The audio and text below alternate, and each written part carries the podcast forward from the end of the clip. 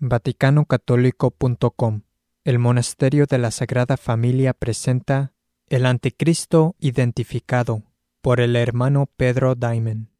En 2 Tesalonicenses capítulo 2 leemos sobre el hombre del pecado o sin ley. Las personas por lo general están de acuerdo en que este pasaje trata sobre el Anticristo. Hablando sobre el día del Señor, leemos, porque primero debe venir la apostasía y hacerse manifiesto el hombre del pecado, el hijo de la destrucción, el que se opone y se alza por encima de todo lo que se llama Dios o es objeto de culto, hasta sentarse él mismo en el templo de Dios, manifestándose a sí mismo que es Dios. Este video explicará cómo la profecía de San Pablo sobre el hombre del pecado en 2 Tesalonicenses capítulo 2 se ha cumplido sorprendentemente en nuestros días. Antes de explicarlo, conviene señalar que hay una variante textual en los manuscritos griegos para el versículo 3. En la mayoría de los manuscritos griegos se lee hombre del pecado, es decir, anthropas tes hamartías, mientras que en algunos se lee hombre sin ley, es decir, anthropas tes anomías. En este video usaremos hombre del pecado, sin embargo ninguno de estos puntos se afecta si uno escoge leerlo como hombre sin ley. Ahora, lo primero que se observa en esta profecía es que San Pablo vincula la manifestación del hombre del pecado con hei apostasía, que significa la apostasía. El hombre del pecado vendrá como siendo parte de la gran apostasía profetizada.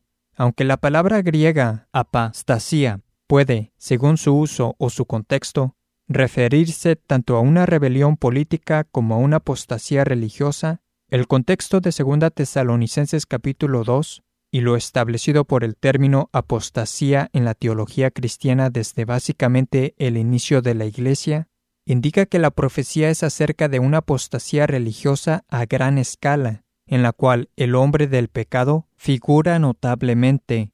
Quienes han visto nuestro material Saben que hemos tratado ampliamente y en detalle sobre cómo esta gran apostasía profetizada se ha cumplido en nuestro tiempo a causa de los eventos en Roma después del Vaticano II. La ciudad de Roma, no la Iglesia Católica, ha sido tomada por antipapas anticristianos y apóstatas en los últimos días, en consonancia con las profecías bíblicas y católicas. Esto dio paso a una falsa iglesia, la secta del Vaticano II, que es liderada desde Roma en los últimos días.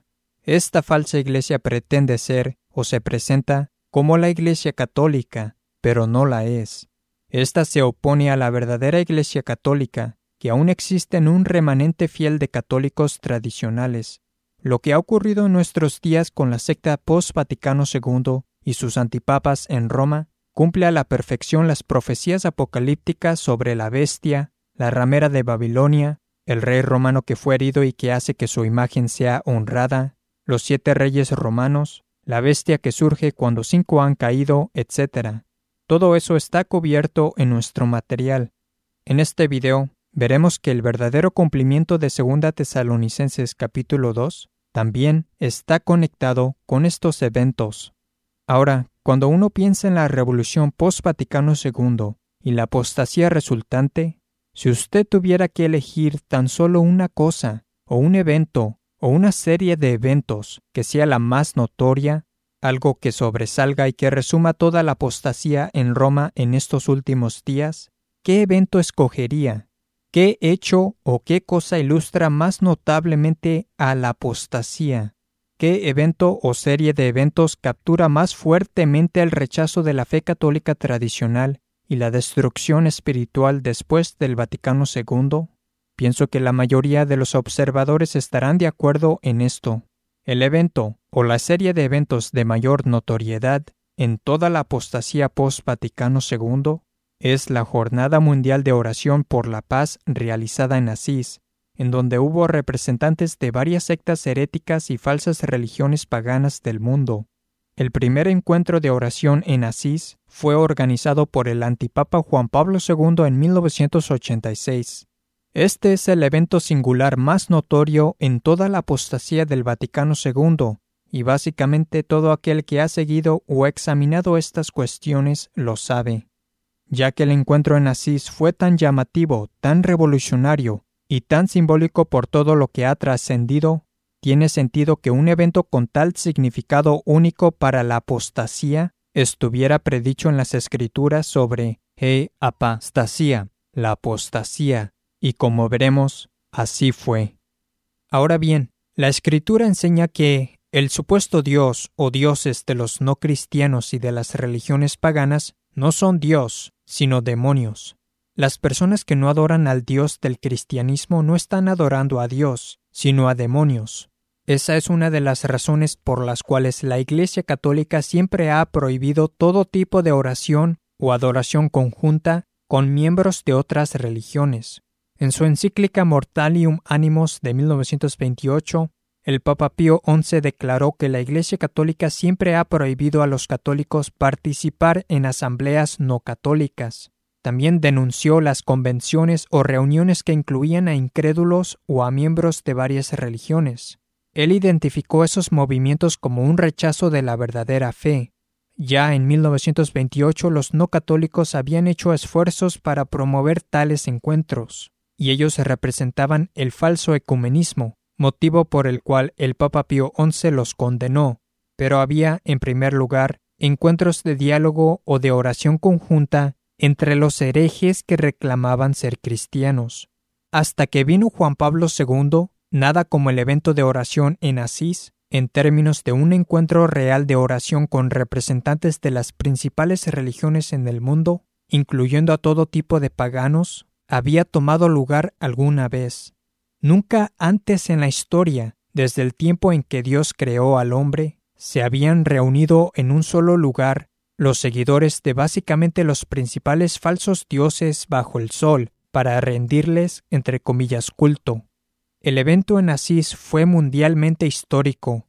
Fue Juan Pablo II, un hombre que reclamaba ser un papa católico, quien lo realizó en 1986. Y cuando usted reflexiona en ello, Solo alguien en la era moderna, con la posesión de medios modernos de comunicación y de transporte, que tuvo la fama, el carisma y la influencia internacional como la de Juan Pablo II, podía organizar tal encuentro de adoración, en donde los líderes de todas las principales religiones en el mundo aparecerían en un lugar para orar a sus muchos falsos dioses. Juan Pablo II invitó a los adoradores de toda clase de falso dios, a que vinieran a orar en Asís. En total había más de 150 diferentes líderes religiosos que emplearon juntos la jornada ayunando y orando a su mal llamado Dios o supuestos dioses. Se incluyó a herejes de toda índole, a judíos y musulmanes que rechazan a la Santísima Trinidad y la divinidad de Cristo, budistas, a los seguidores del vudú, hinduistas, zoroastrianos, jainistas, sikhs, indios paganos americanos, a los seguidores del bahaísmo, etc.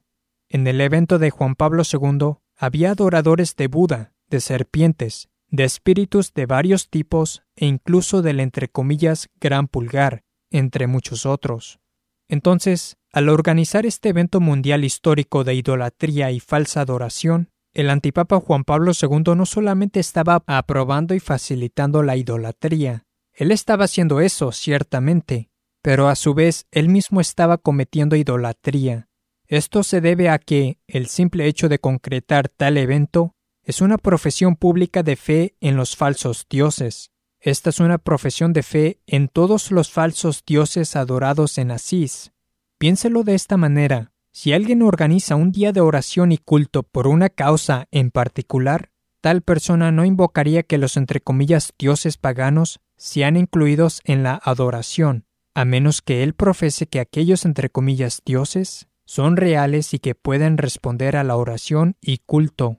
Por ende, el mismo hecho de que Juan Pablo II haya organizado un evento como el de Asís, el cual invocó específicamente a que se les rinda culto a otros dioses, además de las muchas otras cosas que él dijo e hizo, fue una profesión pública de creencia en el poder de falsos dioses.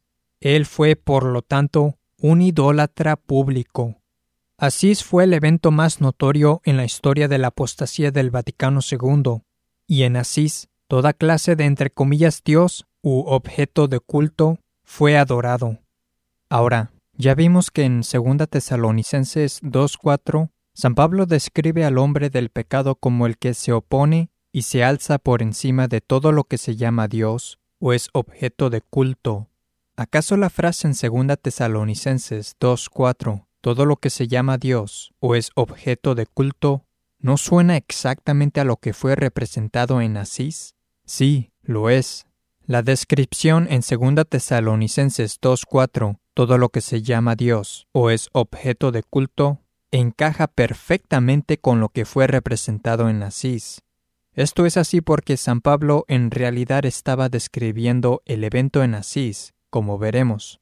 De hecho, la frase en griego de 2 Tesalonicenses 2.4 para todo lo que se llama Dios o es objeto de culto es panta legamenon theon ei sabasma. Es muy similar a la frase que usa San Pablo en 1 Corintios 8.5 para referirse a los ídolos y a los falsos dioses con las palabras legemenoi theoi, o sea, llamados dioses. Al describir hei apostasía, esto es, la apostasía, San Pablo nos dice que el hombre del pecado será el que se opone y se alza por encima de todo tipo de cosa llamado Dios, todo lo que se llama Dios o es objeto de culto. Ahora la palabra griega que se traduce como el que se opone es el participio antikeimenos, viene del verbo antikeimai. Antikeimai, que es una combinación de anti, que significa contra, y keimai, que significa yo yazco, yo me inclino, yo me planto, es usada frecuentemente para cosas que se contraponen de alguna manera.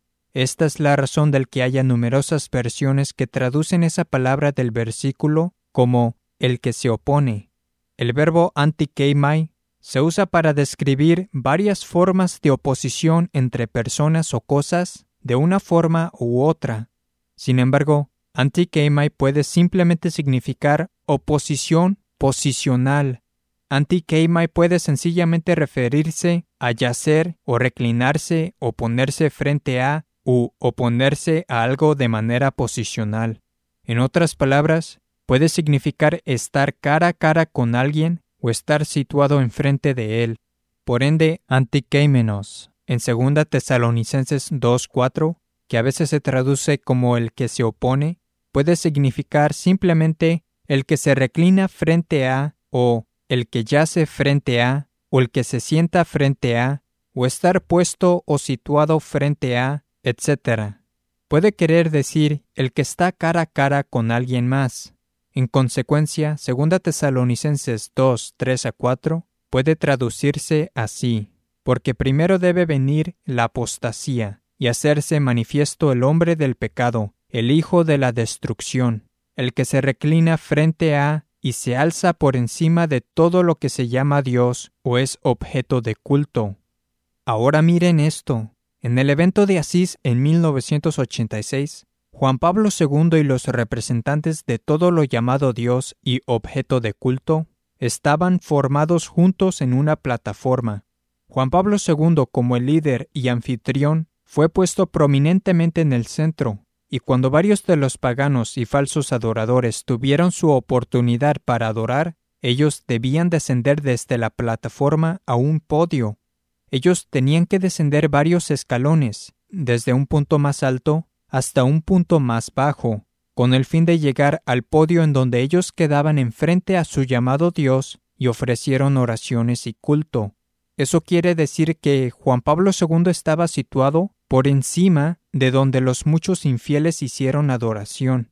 Juan Pablo II se había alzado por encima del punto de donde ellos ofrecieron oraciones al llamado Dios o a los llamados dioses y a los objetos de culto. Además, a medida que los paganos e infieles adoraban a su llamado Dios o a sus llamados dioses en el podio, ellos ofrecían oraciones hacia el objeto de su culto, tal cual como uno esperaría. Ellos se enfrentaban a su llamado Dios o a sus llamados dioses. Ellos pronunciaron oraciones hacia la dirección en la cual creían que estaban sus llamados dioses. Los paganos y los infieles estaban, por tanto, posicionalmente opuestos a, o de frente a, o cara a cara con lo que ellos estaban adorando. el objeto de su culto estaba, por consiguiente, enfrente de o posicionalmente opuesto a ellos. Y cuando ellos hicieron esto, ¿dónde estaba Juan Pablo II?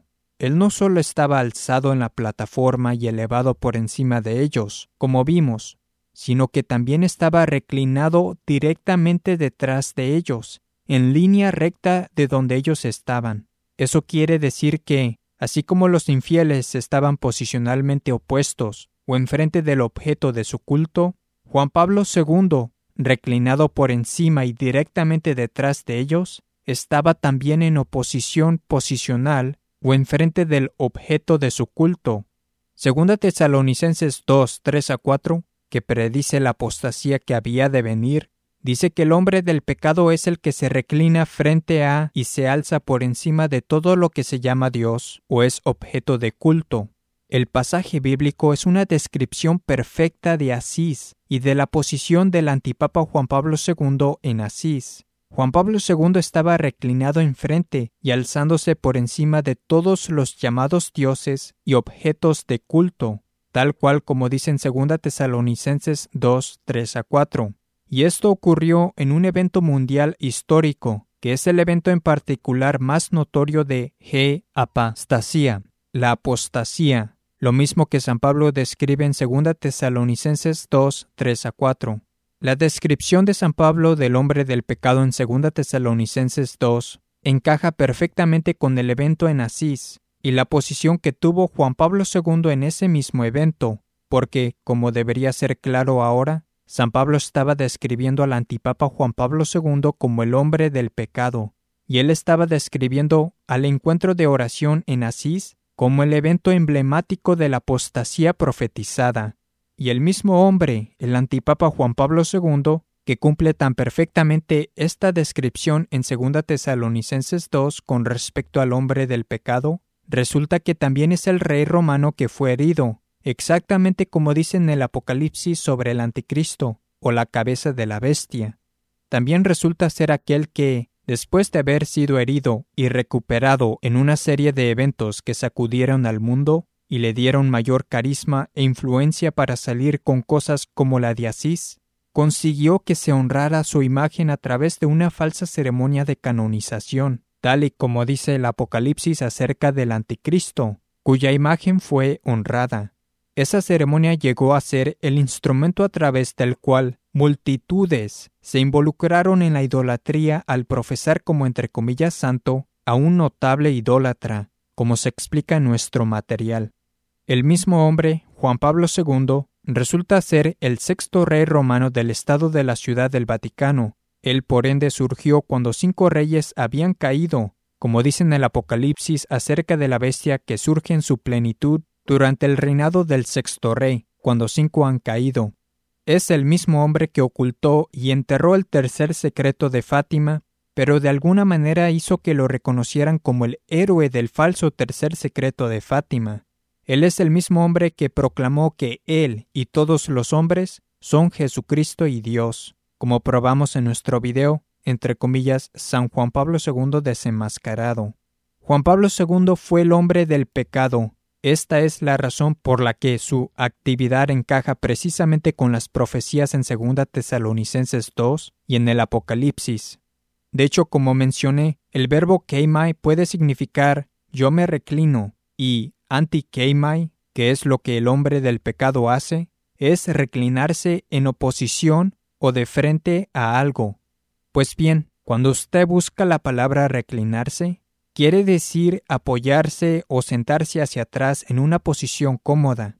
Entonces, el hombre del pecado se apoyará o se sentará hacia atrás en una posición cómoda, mientras que está por encima y enfrente de todo lo llamado Dios o es objeto de culto. En Asís, reclinarse es exactamente lo que estaba haciendo Juan Pablo II él estaba sentado o apoyado hacia atrás en una posición cómoda, mientras que estaba por encima y enfrente de los llamados dioses u objetos de culto. La descripción de San Pablo sobre el antipapa Juan Pablo II, reclinándose o apoyándose de manera cómoda en este evento insigne de G. Apostasía, fue perfecta. También tiene perfecto sentido que el participio antikeimenos en 2 Tesalonicenses 2.4, que podría traducirse como oponerse o reclinarse enfrente, se cumpliera a través del hombre del pecado mostrando una oposición posicional durante un evento, en vez de una oposición de hostilidad a todos los llamados dioses. Los falsos dioses de los no cristianos son, como vimos, demonios. Ellos están bajo el dominio de Satanás. Ellos hacen parte del reino de Satanás y su reino no está dividido contra sí mismo, tal y como Jesús dice en Lucas 11, 17 a 18. Cito, Todo reino dividido contra sí mismo es arruinado, y las casas caen una sobre otra. Si pues Satanás se divide contra él mismo, ¿cómo se sostendrá su reino?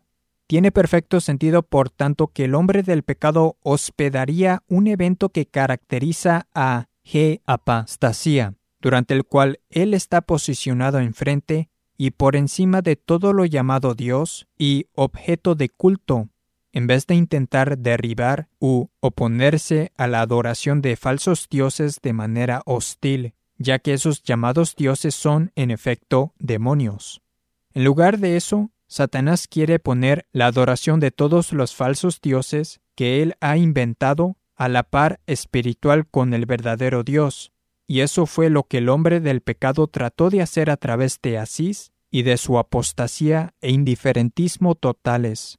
En la versión completa de este video vamos a cubrir numerosos aspectos extras sobre este asunto. En ella se mostrará cómo Juan Pablo II se ajusta precisamente a la profecía sobre el hombre del pecado sentado en el templo de Dios, manifestándose a sí mismo que es Dios.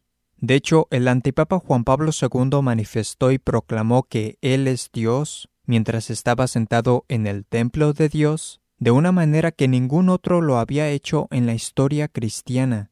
Eso fue probado en detalle en nuestro video, entre comillas, San Juan Pablo II desenmascarado. La versión más larga de este video también demostrará que, al identificar adecuadamente al templo de Dios en 2 Tesalonicenses 2.4, y por ende lo que la Escritura declara ser el templo de Dios en el Nuevo Testamento, Demuestra también que la fe católica tradicional es la única verdadera fe de Jesucristo, y que la Iglesia católica es la única verdadera Iglesia de Jesucristo, fuera de la cual no hay salvación. Sin embargo, durante la apostasía profetizada, el templo de Dios, el templo que pertenece a la verdadera Iglesia de Cristo, y que normalmente representa el lugar en donde se ubica el líder de la verdadera Iglesia, es apoderado por el hombre del pecado, por la veneración de su imagen, y por la falsa iglesia de los últimos tiempos, la ramera de Babilonia, como parte del engaño final.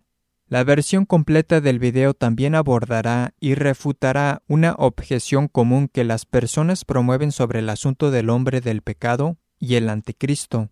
No obstante, lo que hemos cubierto debería dejar claro que el antipapa Juan Pablo II fue el hombre del pecado, Aparte de todo lo demás, él fue el que se reclinó frente a y se alzó por encima de todo lo que se llama Dios o es objeto de culto en el evento emblemático de la apostasía profetizada, tal y como dicen 2 Tesalonicenses 2, 3 a 4.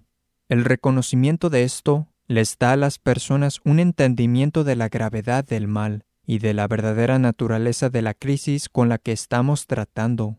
Entre muchas otras razones, Juan Pablo II fue particularmente significativo, puesto que sus heréticos actos revolucionarios, su falso ecumenismo y su indiferentismo religioso fueron los que abrieron el camino para subsecuentes actos de naturaleza similar que ahora ocurren habitualmente en la secta del Vaticano II. Lo que Juan Pablo II hizo en el campo de los pecados mortales contra el primer mandamiento y la aceptación de las falsas religiones y de los falsos dioses ahora se repite y se acepta comúnmente en todo el mundo por las personas que reclaman ser católicas. Solo porque Juan Pablo II dio los audaces y revolucionarios pasos para cometer apostasía pública de una manera sin precedentes, para hacer lo que antes de él nadie había hecho y lo que siempre había sido considerado como impensable y anatema Una vez que él dio esos pasos revolucionarios de apostasía, las personas en toda la falsa iglesia comenzaron a hacer las mismas cosas. Sus actos y falsas enseñanzas son los que caracterizan actualmente al indiferentismo y a la infidelidad de la gran ramera, y es a través de su indiferentismo y falso ecumenismo que ella induce a las personas al pecado mortal y a la herejía con regularidad. Por medio de su apostasía, Juan Pablo II intentó destruir los mandamientos de Dios, sus enseñanzas y su programa en la tierra. Multitudes lo siguieron en la herejía, apostasía e idolatría, y multitudes más actualmente están aceptando dichas cosas a través de la veneración de su imagen, que es un aspecto crucial de las profecías acerca del anticristo. Él fue el hombre del pecado, el hijo de la destrucción. You know what it is. You know we shall destroy the program. Destroy the program.